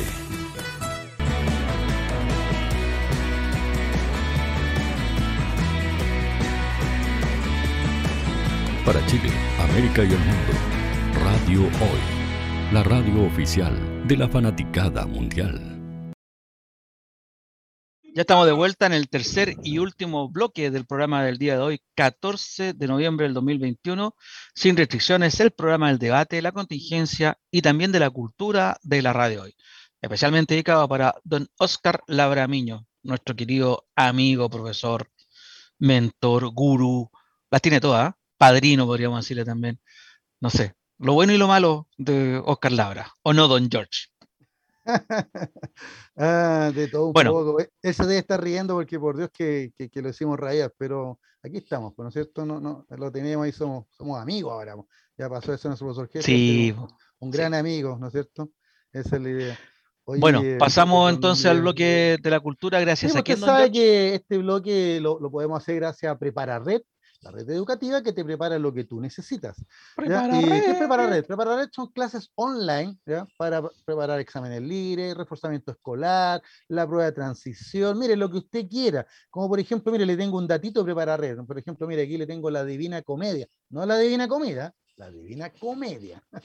¿Por qué? Porque un día como hoy, Dante Alighieri entregaba su espíritu. Un día como hoy, ¿no es cierto? Ah, en pleno siglo XIII, ya 700 años, mira, 700 años de la muerte del gran poeta Dante Alighieri. ¿Usted quiere saber más de la Divina Comedia? ¿Ya? Y Dante Alighieri prepara red, ¿no es cierto? La red que te prepara es lo que tú necesites. Llame al 9444-9637, lo digo más despacito, 9444-9637, ¿ya? Y consulte Prepara Red, la red que te prepara en lo que necesites. Oye, fuera de saludar a Pero nuestro sé- amigo... sé que nunca, nunca he leído la Dina Eh, Comedia. La Divina Comedia, eh, hay que leerla alguna vez, yo voy a ser franco, ¿para qué me cachitoneo? Solo he leído El Infierno, ya que es de lo más entretenido, ¿qué quiere que le diga? Dan ganas de ver a varios ahí, pero bueno. La Verne. Claro, El Infierno. Ya, eh, yo creo que varios de, algunos conocidos que tenemos están, pintados para estar en ahí en algunos de estos castigos. Ya, por lo bueno, para chuparte. Pero bueno, esa es otra historia. No acepto alusiones personales de don Jorge, así que di que sé lo que tenga. Claro. No, pero mira, el, me falta leer el, Purgatorio ¿ya? Y, el, y, el, Paraíso, pues. ¿Ya? Pero fuera de broma, eh, esto es uno de los libros fundamentales que hay que leer alguna vez en la vida, ¿no es cierto? Así como el Quijote, así como el Elías, ¿no es cierto? ya la, Divina Comedia. Por último, mira, aunque te aburras, pero por último, para darte el gustito de, ver las cosas que nos cuenta aquí Dante. ¿ya? Eh, no, yo soy más tajante, se me, se me, aburrió, ni lo sigo ni leyendo. Pero sí, es como eso que, tú tenéis pendiente de lectura porque son de la literatura universal, que tenéis que leer alguna vez. Sí, usted, es como yo, que yo también de repente empiezo a leer el libro y cuando me aburro lo dejo. Pero la, gracia es que algún día lo retomo. Eso sí, le doy una segunda oportunidad, ¿verdad? Claro, en algún minuto lo retomo, pero, pero lo, terrible es cuando lo retomas y nuevamente te chanta y ya, lo deja otros 10 años. madurando como el vino, ahí madurando. Pero por lo menos eh, existe la posibilidad, Jorge, de los, de los libros impresos, de tenerlo ahí guardado, como los tienes tú guardados atrás tuyo, y de repente buscarlo. Esta cuestión de tenerlo ahora en, en, en los, en los vectores, vectores, digitales, ¿no es cierto? Las tabletas, qué sé yo, eh, te hace más incómoda la situación porque yo todavía no me acostumbro a leer en, en los tablets, Juan. Voy a ser franco, yo, mis sobrinos me han regalado dos tablets y no puedo leer porque el brillo me molesta. No sé cómo usted dice, no es como un buen libro. bueno, el, Kindle de, Amazon dice que es muy bueno para los brillos, a mí no me gusta, me gusta más una, un, tablet, pero dice que es muy malo para la vista. Entonces, en definitiva, eh, no. Bueno, en todo caso, don Luis, me parece que ya tenéis que leer algún libro que le publique, lo, lo tener que leer por, por Amazon porque está más fácil mandar la cuestión a, para que te lo editen ahí, a, ir a una casa editorial acá, ya por lo que ¿Ah, estaba leyendo. ah, ya. Usted, tiene algunos papeles por ahí, los manda ahí y ellos te lo publican y, y, te dan una comisión por, por, si, porque si te lo descargan o, o, lo quieren en presencia física. Ahí estaba leyendo. Tenemos algo pendiente los dos, señora Araya, pero es de otra conversación. Oye, sí, pero Sí, yo cacho que vamos a tener que hacerlo porque si no ya es, mucha la flojera. Oiga. Ya, vamos a lo eh, nuestro, a lo que nos vamos convoca. Vamos a lo nuestro, pues, mire, vamos a lo nuestro, vámonos al tiro a, la escena que todos están esperando, ¿no es cierto? La escena del beso de doña Inés con don Pedro. No, pues. Contemos Pero eso, fue Festival de Viña. Pues. Claro, contemos, contemos la historia del principio. Ya, hoy día, hoy día Chilevisión, ya, ya lo dije, no, importa, va, a dar una serie, la va a dar eh, eh, de hoy al viernes, todos los días va a dar un capítulo, dos, no sé cómo es la cuestión. Ya todos los días van a dar un, par de capítulos de Inés del Alma Mía, ¿no es cierto? Una adaptación a la televisión ya de la novela de Isabel Allende. ¿Ya? Pero lo que, bueno, los que han leído la novela saben de qué estoy hablando y se han entretenido, porque Isabel Allende tiene esa gracia de, de, escribir, ¿no es cierto?, y entretenida. ¿Ya? Y, y esta es una historia entretenida. ¿ya? Ahora, la gracia de, de Isabel Allende es que aquí el protagonista es ella, la mujer, ¿ya? Y, no el conquistador, ¿no? Don Pedro, ¿no es cierto? Que el que siempre nos sale y que tenemos ahí en la Plaza de Alma, ahí frente a la municipalidad, ¿ya? Don Pedro Aldía, ¿ya? Sino que es el personaje femenino, Inés, Inés Suárez. Nosotros como niños, Luis Miguel la conocemos como Doña Inés de Suárez, pero en realidad nunca fue de Suárez, pues, porque ese era su apellido de, de soltera, Inés Suárez. ¿Ya? Y aquí vamos, pues, estuve buscando algunos datos biográficos, no hay muchos de ella, pero los que hay la, muestran en, plenitud de su carácter. Ella nació en Plasencia, ¿ya? una ciudad de Extremadura, ahí cerca de, Trujillo, Cáceres, ¿eh? ciudades ahí de, una zona que, como el nombre lo indica, era una zona fronteriza de guerra en la época de la Reconquista, ¿ya? Y, y, con, tierras más bien erizadas de castillo, una zona militar. ¿Te fijas? Así que muy, muy, una zona muy, muy, de vida muy dura. Ella nace ahí en 1507, ya en pleno siglo XVI español, ya en plena, un imperio español que se está expandiendo, ya, y se casa muy jovencita, pues. Su papá era, era ebanista, hacía muebles, ya, así que era un artesano, ya, y su mamá era costurera, así que e, ese fue el oficio que aprendió doña Inés Suárez, ya, el ser costurera, bordar, etcétera. ¿Te fijas? Eso le va a servir mucho, ¿eh? Porque eso lo va a aplicar después en, coser la herida, ya cuando esté en plena conquista de Chile, mira el detalle. ¿ya? Así que podríamos decir que, si bien no eran nobles, ¿ya? era una familia de hijos dalgos, o de hidalgos, como diría. ¿ya? Así que, que tenía, tenía su oficio. ¿ya? Tenía su oficio, pero que no era el de la guerra precisamente. Así que doña Inés como hija, ¿qué le quedaba? Simplemente casarse con un hombre de armas, pues, porque en la, en la España del siglo XVI, ya usted o era hombre de, de espada o hombre de pluma. ¿Te Ya, o eras militar o eras sacerdote, ¿ya? Y los que quedaban en el medio eran generalmente tinterillos, o sea, los abogados, ¿te fijas? ¿Ah? Que andaban litigando por ahí, ¿ya? Pero bueno, ella a los 18 años la, se casa, ¿ya? se casa con don Juan de Málaga. ¿Ya? Y por eso que en alguna, aquí en algunos libros que encontré señalaban, la señalaban como originaria de Málaga, pero en realidad no ah. era el marido, era por el, por el, apellido del marido, don Juan de Málaga. ¿Y don Juan de Málaga qué hizo? Jorge, en esa época, en esa época todavía lo, lo, lo, es para aclarar, ¿ah? Los apellidos eran de los orígenes, de Valdivia, de Almagro, de Málaga, de, Cervantes. claro, de la procedencia, claro. Y ella era de Suárez entonces. De, la procedencia de, la familia. O sea, la familia de ella, su padre debe haber sido de Suárez. Eh, en realidad era Juárez, pero mira, la J se transformó en S. Mira, interesante. y la EZ es hijo de. O sea, ¿qué sería hijo de, Juárez? ¿Qué sería hijo de qué? De, de Juaro. De algún, Juan o algo así, no sé. ¿eh? por el estilo, tienes mm. toda la razón. Ya, pero claro, el, apellido ya en ese tiempo es, este, es, toponímico en el sentido de que te, te, escribe a una zona, a una región. Así que, por ejemplo, Pedro de Valdivia.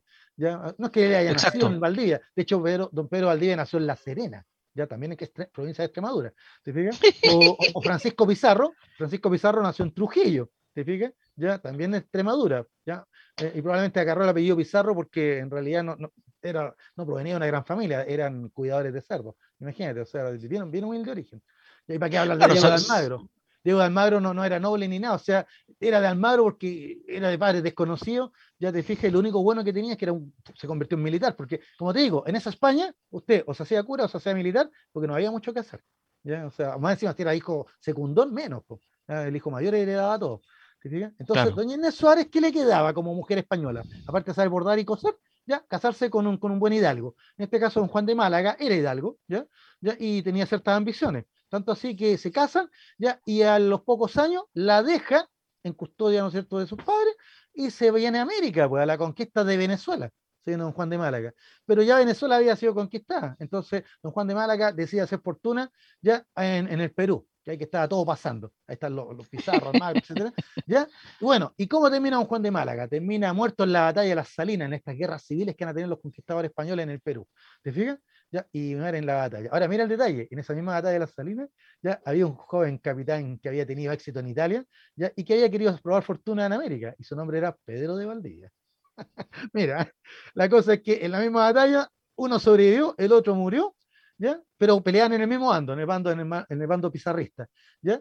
La cosa es que doña, doña Inés no tenía noticias de esto, pues, no tenía noticias de esto en España. Así que aburría de esperar al, al marido, ¿ya? Cuando ya frisaba los 30 años, ¿ya? Por, ahí, por ahí por 1537, ya te dije que había nacido en 1507, por ahí por 1537, ¿ya? ella eh, decide venir a América a buscar al marido. Pues. ¿Por qué? Porque sus padres mueren. Entonces ella queda, queda sola. ¿Te fijas? Entonces toma la decisión. Y ahí, ahí tuve el carácter de la mujer. ¿eh? Igual una mujer madura ya, pues, para la, para la época, digo yo. Por supuesto. Ya, ya, casi tenía 29, 30 años. Ya, listo. Se viene a América nomás, pues se viene a América, pide todas las recomendaciones, las noticias del marido, algunos dicen, no, mira, quédate acá, etc. Ella no, viene a América. Llega a Venezuela, no lo encuentra, pues ya le dice, no, se fue al Perú con los amigos. ¿Te fijas? Y viene al Perú. Y cuando llega al Perú se encuentra con la noticia que es viuda. 30 años viuda. Te digo que acá las crónicas que estaba leyendo la describen como de mediana contextura, ¿ya? Eh, o, menuda, menuda, o sea, no muy alta. Bajita. Claro, bajita, ¿ya? de, de, pelo negro y ojos azules, morena de ojos azules. Mm, guapísima. Así que era guapa, era guapa. Y guapa también. Pero poco, poco dada a la higiene. Eh, bueno, como toda, la, como toda la sociedad española de esa época. La cosa es que ella llega y se, y se encuentra en calles de Cusco, viuda, ¿ya? Y entonces Pizarro, el conquistador Francisco Pizarro, dice, mire, por los servicios de su marido en la batalla que falleció, le vamos a dejar aquí unas tierras, una, una encomienda, para que tenga sus indios ahí, que le trabajen y todo. Pero igual era una mujer que estaba sola, viuda, y empiezan a aparecer ahí, ¿no cierto?, los pretendientes que en realidad querían la encomienda más que ella, ¿ya? ¿Te fijas? Y uno de los pretendientes se pone violento, pues la manda a tomar casi prisionera, ya que se la traigan. ¿Ya? Y mira, y ahí hay una anécdota que, que encontré por acá, ya que, cuenta un cronista chileno aquí, muy simpática la, la, anécdota, porque dice que iba don Pedro Valdía, ¿ya? Con, otro de los conquistadores ahí, ¿ya? Eh, y que tenían sus minas de oro ahí en Perú, estaban después de la, de la victoria sobre los almagristas, estaban todos felices, ¿ya? Entonces don Pedro Valdía de repente escucha ahí que hay unos gritos, pues, oh, ayúdenme, ayúdenme, qué caballero puede salvarme, etcétera. Y don Pedro Valdía, muy caballeroso, ¿eh? se va a meter ahí a la reyerta y encuentra que hay un par de esbirros que quieren llevarse a esta dama, pues y le dicen, usted no se meta porque este es un problema de, otro caballero con la dama. Te fijas, un pretendiente que tenía que estaba despechado y no encontró la mejor manera de, mandar a dos matones para que se la trajeran. ¿Te fijas? Y se acabó la cuestión. Y se casa la viuda, ¿no? ¿Te fijas? Entonces Pedro al día ya eh, la hizo de caballero. Pues. Él espantó a los, a los matones ya y, y, le mandó una notita aquí al caballero diciendo no moleste más a esta dama, porque esta dama está bajo mi protección ahora. Ah. A miércoles. Entonces ahí, mira, la anécdota es muy simpática, porque dice que ella andaba con velo, así, pero muy, muy, no sé, muy dama. ¿ya? Y don Pedro le dice, por favor, yo la voy a proteger, confía en mí, por favor. Y puede sacarse el velo, estamos en confianza, somos amigos. ¿ya? Y cuando se saca el velo, sería todo, pues, compadre hecho el amor. Quedó prendado. Ahí, quedó prendado de ella, pues, ¿ya? y la mujer no era nada de lesa, no era nada de lesa. Don Pedro Valdía era uno de los mejores capitanes de Francisco Pizarro, pues. ¿Te fijas? Disculpe, George, ¿qué edad tenía Pedro Valdía en esa época? Ya era 10 años mayor. No mucho. ¿Ya? O sea, a ver, ella tenía, te dije, a ver, tenía. 29, 30. Claro, él tenía, no, era un poquito menos, era 38 años tenía. Ah, está. 8 años mayor. El uno pero, para era el otro. pero era casado con doña Marina de Gaete, que estaba en España esperando las noticias del conquistador, pues. Ah, claro. Era un hombre casado. Ahora, doña, muy vivaracha, doña Inés, porque le dice, oiga, usted es un hombre casado, pues. Ya, o sea, y él le dice, pero ¿cuál es el problema? Si usted va a estar bajo mi protección. Entonces él va, habla con el, el, el, el gobernador, don Francisco Pizarro, ¿ya? y le dice, mire, yo me voy a hallar a esta dama uh, conmigo a las minas de Porco. ¿ya? Ahí, uh, que, que, la habían entregado ahí, por, que tenía su encomienda don Pedro Valdía en el Perú, ¿ya? y va a ser ella mi ama de llaves, va a ser mi sirviente.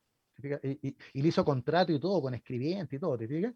¿Ya? Pero, perdóname, pues estábamos en la conquista de América, mujeres españolas casi no habían, ya menos una viuda, ¿ya? Y, y, todo el mundo sabía de que eran pareja. ¿Te fijas? Que eran pareja. ¿ya? Pero, pero Valdivia lo, lo, lo disfraza. Mira, en, en, el lenguaje de la época, ¿ya? Doña Inés Suárez se convierte en la manceba de Valdivia. Wow, manceba. Claro, ¿por qué? Porque, eh, porque eh, mujer que yace con hombre casado, no siendo su esposa. Ah. Entonces la iglesia indignada, pero qué cochina más grande, pues. ¿Te fijas? Pero don, don Pedro de Valdivia, ¿ya? Aquí nadie dice nada. Y, más de una vez cruzó la espada con alguno que le tiró alguna talla por ahí. ¿Te fijas? A ver cómo es la cuestión aquí. Nada, esto es cosa de honor, de caballeros. Pues. Así que bueno, eh, si yo sigo la historia que estaba leyendo acá, esta crónica, ya Valdivia dudaba, se aburría, estaba ya no, no, no había que hacer en el Perú con, con sus minas de oro, etcétera, ya, y le rondaba algo en la mente. ¿ya? ¿Y qué le rondaba? Chile porque le habían dicho que Chile era, era terrible con los indios Promaucá, etcétera, pero, ya, pero Valdivia, él quería, como lo, lo, confiesa en sus primeras cartas, quería dejar fama atrás de sí. Entonces lo consulta con la almohada, perdón, dije la almohada, no, lo consulta con doña Inés. Y doña Inés ¿En la almohada? Dice, claro, don Pedro, usted está perdiéndose acá, usted es un hombre, ¿no es cierto?, en la edad precisa, ¿ya? En, en, lo mejor de su vida, ya no puede perderse acá. Así que hable con sus compañeros, con sus amigos, ya, y cuente conmigo, cuenten lo que sea. ¿Te fijas? Y entonces un Pedro Valdivia va a hablar con Pizarro, Pizarro se ríe porque se da cuenta que es la mujer que estaba aquí detrás de, de Valdivia. ¿ya? Y ah, que, soy, que soy cagüinero, ¿cómo sabéis claro, que Pizarro se ríe? Porque lo estaba leyendo acá en la crónica, pues la crónica dice, don Francisco Pizarro le pregunta a Valdivia le dice qué va a hacer con, con, con doña Inés. ¿La va a dejar acá? Pues si era codiciada la mujer. ¿ya? ¿ya? ¿Ah? Y, y, y, don Pedro le dice, no, ella me acompaña hasta el final. Entonces don Francisco Pizarro le dice, mire, le vamos a dar aquí un pase a ella indicando que ella va, eh, va como, como, para ayudar en toda la, todos los menesteres que tenga la expedición, como sirvienta. ¿Te fijas? Porque si usted va así como la guía como pareja, esto no puede ser por la Inquisición. No, no, no, eso es muy mal visto. ¿Te, claro. ¿te fijas?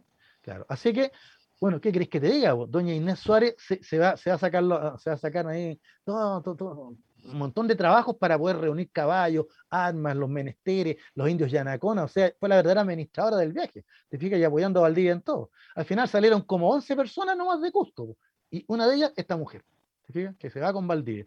¿ya? Y en el camino se le van sumando otros grupos de conquistadores, otras mesnadas, otras huestes que habían fracasado, y al final cuando llegan ya a, al Valle del Mapocho, son, son 101 conquistadores, siendo una mujer la primera mujer española en Chile. En el camino, en el camino hubo, hubo un intento ahí de matar a Valdivia, un intento de asesinato ahí, uno, uno de los conquistadores que era Pedro Sancho de la Hoz, que también traía cartas para, para tomar posesión de territorio en Chile, trató de, de, de, apoderarse de la expedición, asesinando a Valdivia, pero adivina quién lo salvó, quién descubrió el complot, doña Inés Suárez, porque ella hablaba con los indios, con los esclavos que llevaban, etc. Entonces, en el fondo se convirtió en no solo... La picardía femenina, bueno Bueno, Villaracha y, y, y, los demás, y, mira, y, los mismos cronistas dicen que ella, ella se, se ganó el respeto y la admiración de todos los compañeros. O sea, si bien al principio eh, le tenían temor a Valdivia, su reacción, al final nadie se metía con Doña Inés. Doña Inés. ¿Te fijas? Así que, bueno, la cosa es que llegan a, a, a Santiago ¿ya? Y aquí viene la parte que es la más conocida por todos, ¿no es cierto? Y por la que se va a hacer famosa, pues, ¿ya? Resulta que el 9 de septiembre, ya, eh, ya los indígenas de, la zona ahí de, Santiago, ¿no es cierto? De, Rancagua, de Cachapoal, incluso de la costa, toman por asalto los laderos de oro que habían en Marga Marga, en Viña, los destruyen, matan a los españoles que habían ahí, y uno de ellos logra llegar ya logra llegar a contar ahí el desastre que está pasando, ya, y, se está hablando de un levantamiento de indios, estamos hablando de 2.000 indios contra un centenar de españoles, ¿ya? ¿Te fijas? Ahora, ¿qué hace don Pedro Valdivia? Toma como 40 españoles y dice, yo voy a salir a darles guerra aquí a los indios para ponerlos en, en vereda, pues, ¿te fijas? Y sale con la mitad de sus tropas, ya con la, su mesnada ahí, ya salen a, a perseguir a los indios del Cachapoal. Pero no, pues era una estrategia de los indios, lo habían engañado. Lo habían sacado con las fuerzas de Santiago. ¿Para qué? Para que el cacique Michimalonco tomara la ciudad. Y adivina qué quería Michimalonco. ¿Cuál era el botín? Inés de Suárez. La mujer española, pues. Todos querían a la bruja. La mujer española. Me, la traen, no me la matan, me la traen a mí, decía Michimalonco. Ya te fijas, la, de los ojos centellantes. Mira el indio. Indio pícaro. bueno, la cosa es que viene entonces la, la, escena más famosa, 11 de septiembre de 1541, ya los españoles están ahí por lo que es más o menos hoy día el barrio de Brasil, cuando ven que no llega uno, llegan cientos de indígenas, métale macanazo, pues. Entonces, viene, el combate es desigual, pero los españoles tienen la ventaja de los caballos, ya tienen el apoyo de algunos indios yanaconas que pelean por ellos también, y sobre todo de, la, de las armas de acero y los arcabuces. ¿ya? Pero igual la, contienda es desigual, y, ya para la tarde del 11 de septiembre ya están ya en, lo que sería más o menos ahora la plaza de armas. Ahí hay una, hay una empalizada, y están defendiendo eso. Ahora, porque los indios estaban tan alzados, digamos la verdad, sí, yo, yo le tomaba mucho la broma algunas cosas, pero la verdad es que los indios lo que querían era rescatar a siete caciques que don Pedro de Valdivia tenía, tenía cautivos en la cárcel del Cabildo, ya como garantía, para que los indios se portaran bien, para que no hubiera levantamiento, los tenía ahí de rehenes, a siete grandes caciques. Ya, entre ellos el más grande era Calicanta, ya que estaba ahí, que, era el, jefe de todo. ¿Ya? Y resulta que cuando ya Calicanta y los otros seis caciques escuchan los gritos y la pelea y que está el incendio de Santiago y está la escoba, ya se pone a dar grandes gritos pues, junto con los indios para avivar a su gente. Aquí estamos, aquí estamos, ya mátenlos, mátenlos, aquí liberen, ¿te fijas? Y empieza a dar gritos y eso animaba más a los atacantes indígenas pues, de Michimalonco. ¿Ya? Y ahí doña Inés Suárez, que había estado todo el combate atendiendo a los heridos, ya dando agua, llevando las armas, apoyando en todos los, a los militares, ¿ya? Tomó la decisión. Pues. Va, se pone una cota de malla, toma una espada y parte, sale a la plaza, le dice a los españoles. Los españoles dicen, oye, entreguemos a los indios para que nos dejen en paz, entreguémoslos. Ya, y así nos salvamos. ¿Te fijas? Y doña Inés dice, no, no entregamos a ninguno. ¿Ya? ¿Quieren a los, a los caciques? Hagan esto. Y la crónica lo dice claramente. Entra y le dice a un soldado, mátalos. Y el soldado le dice, pero ¿cómo lo hacemos, mi dama? Y le dice, de esta manera, pues pesca uno y le corta la cabeza a Calicante. ¡Oh! De un tajo, compadre. ¿Ah? ¿Qué te crees? ¿Ya? Y todos los otros capitanes se quedaron así, pero ¿qué está haciendo? Ahora los indios nos van a matar porque matamos a sus líderes. Y ella dice, ah, no lo van a hacer. Así que le decapitó a cada uno de los siete caciques ah, y ordenó que tomaran las cabezas y las lanzaran a los indios por, por la empalizada. Cuando los indígenas vieron a la bruja con la cabeza de su líder en la mano y una espada en la otra, ya huyeron. Huyeron. Y la ciudad quedó destruida pero los pocos sobrevivientes se salvaron. Pues. Y ahí todos los españoles, todos decían de que doña Inés había tenido un comportamiento más varonil que muchos de los que habían peleado ese día. Pues. ¿Qué quiere que le diga? Y Interesante. a todo esto, a esta altura consignado la crónica. No estaba. Pues. ¿Ah? Y Lautaro andaría con Valdía en, la, con la mesnada, cuando andaban revolviéndola ahí en el sur. Ya, y, era un niño todavía, o sea, era muy jovencito. ¿Te fijas? Así que cuando don Pedro Valdivia vuelve y se encuentra con la ciudad incendiada y todo, y todos le dicen, fue gracias a doña Inés. Doña Inés salvó la jornada, como un varón cualquiera. ¿Te fijas? Entonces ahí don Pedro Valdivia le dice, bueno, en virtud de esto le vamos a entregar tierra a doña Inés, por sus propias tierras, entonces. ¿Te fijas? Ah, como, como una encomendera más. ¿Ya? Y Y, lo, así lo consigna en cartas que le manda el rey, incluso dice, gracias a la acción de doña Inés, se salvó la ciudad, fíjate, se salvó la conquista.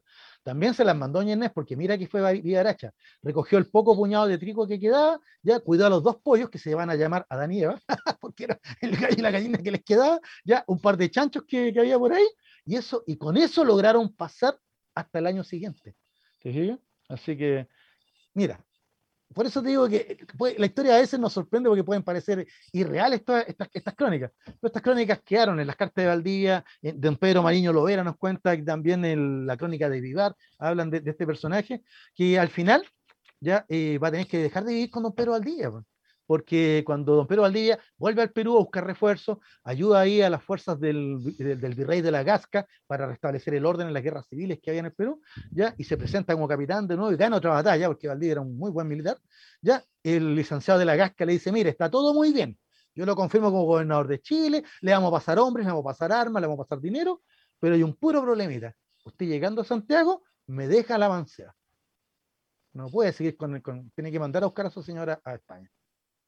Entonces don Pedro vuelve ¿ya? y le explica, ¿no es cierto?, aquí a, nuestra amiga Inés Suárez que eso sería todo, pues, ¿ya? que la Santa Inquisición y la corona ya le exigían terminar con esta relación, ¿no es cierto?, ya, eh, que ya llevaba bastantes años.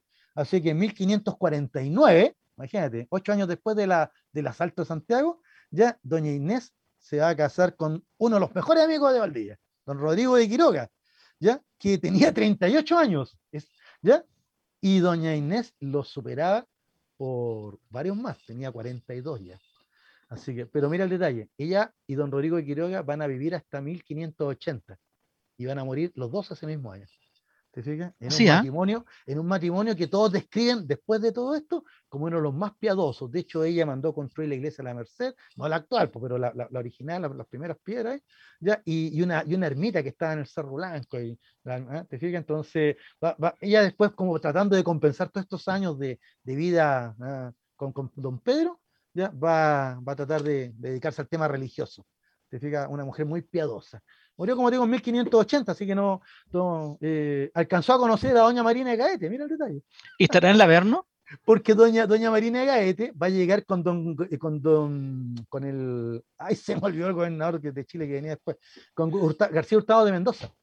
¿ya? Va a llegar con García Hurtado de Mendoza cuando Valdivia ya estaba muerto. Entonces ahí doña, doña Marina de Gaete llega, se encuentra que Valdivia ya ha muerto, etcétera, ¿ya? Y adivina quién la acoge, quién, quién, quién la, se hace amiga de ella, doña Inés Suárez.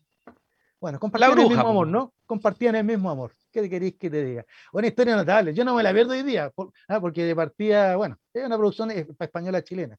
Así que, por último, entretenido. Buena recomendación. Aprovechemos de despedirnos, Jorge. Bueno, ustedes saben que la historia es nuestra ah, y. La hacen los pueblos. Exacto, nos encontramos la próxima semana Uy, con una, están una historia. Sí, tenemos un fantasma por ahí, el fantasma de Miguel Olio, pero ah, saludo a Miguel Olio de todas maneras. Y saludo Gracias, a Jorge.